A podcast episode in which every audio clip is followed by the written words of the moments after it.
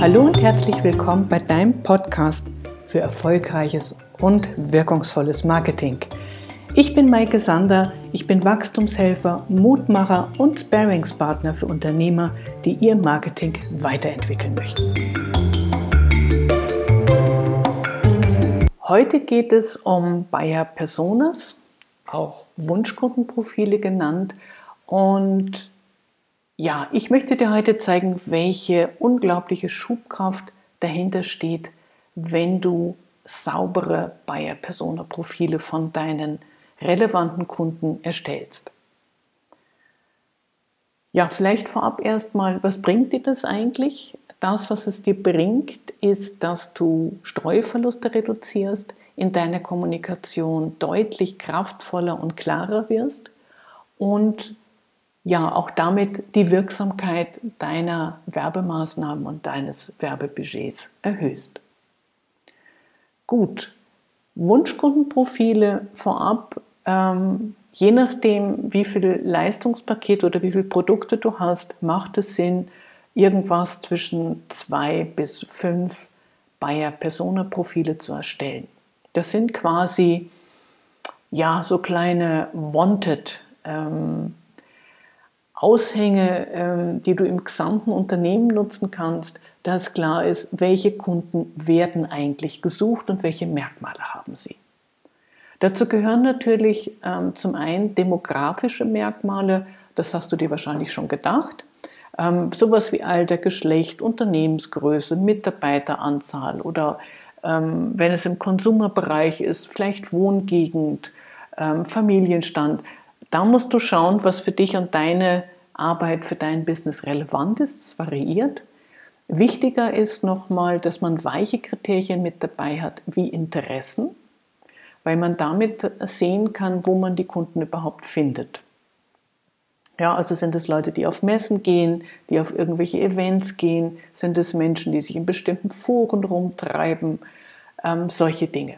Also welche Merkmale hast du anhand dessen du deine Kunden identifizieren kannst? Identifikatoren könnten zum Beispiel sein ähm, Bereiche, wie treten diese Kunden auf? Sind es dominante Kunden? Sind es unsichere Kunden, die sehr viel Bestätigung brauchen? Ähm, haben Sie den Wunsch, dass Sie Garantien bekommen? Sowas fällt mit rein. Auch ähm, die bevorzugte Kommunikation, die Medien, über die gegangen wird. Sind es Events? Sind es Internetmedien? Ähm, sind es Netzwerke etc. pp.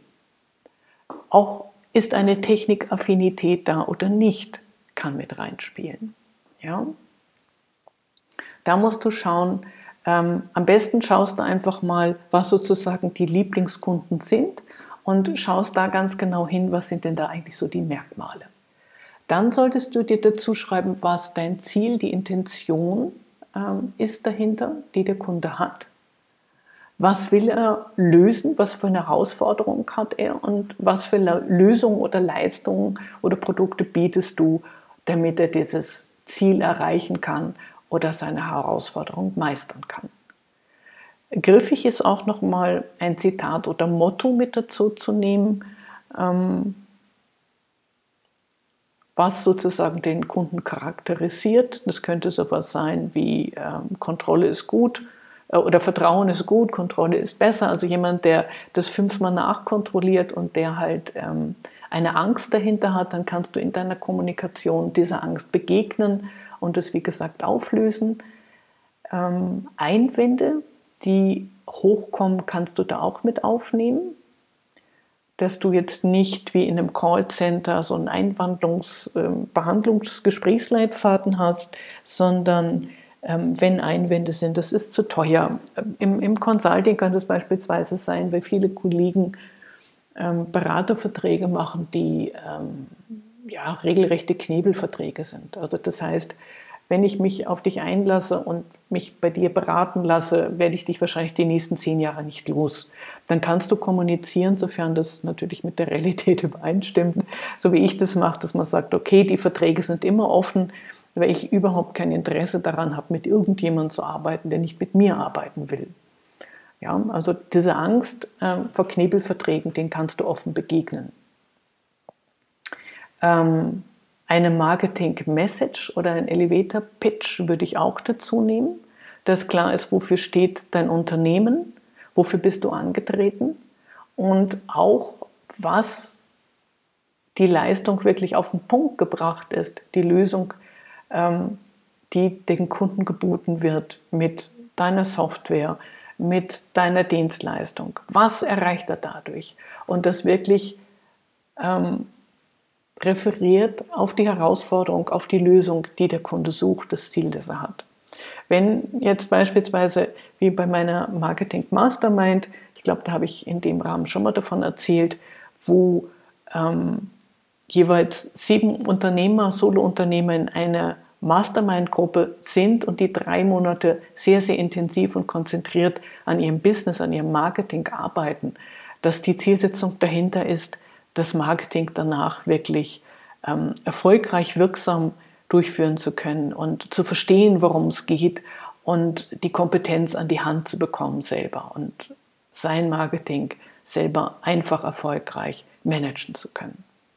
Ja, da ist die Sehnsucht dahinter, Klarheit zu haben, zu verstehen und jetzt nicht ähm, angefüttert zu werden und abhängig zu werden, ob es jetzt von mir ist oder von jemand anders, sondern autark zu werden und souverän zu werden im Umgang mit Marketing.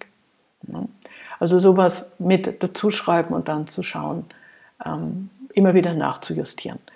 Das richtig Geniale daran ist, dass du es komplett, egal ob du jetzt, naja gut, wenn du nur alleine bist, dann hast du nicht den Informationsverlust.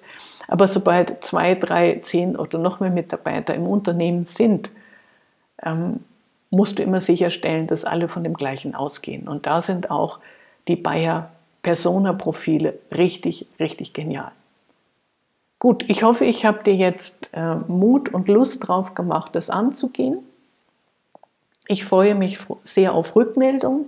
Ich werde unten nochmal verlinken einen kleinen Blogartikel, den ich mal dazu geschrieben habe und ein paar richtig geniale Tools, die dir die Erstellung von Bayer Persona Profilen leichter machen. Okay, ich wünsche dir viel Erfolg. Ich freue mich auf dein Feedback, auf Rückmeldung und ja, ich wünsche dir was. Deine Maike. Ciao.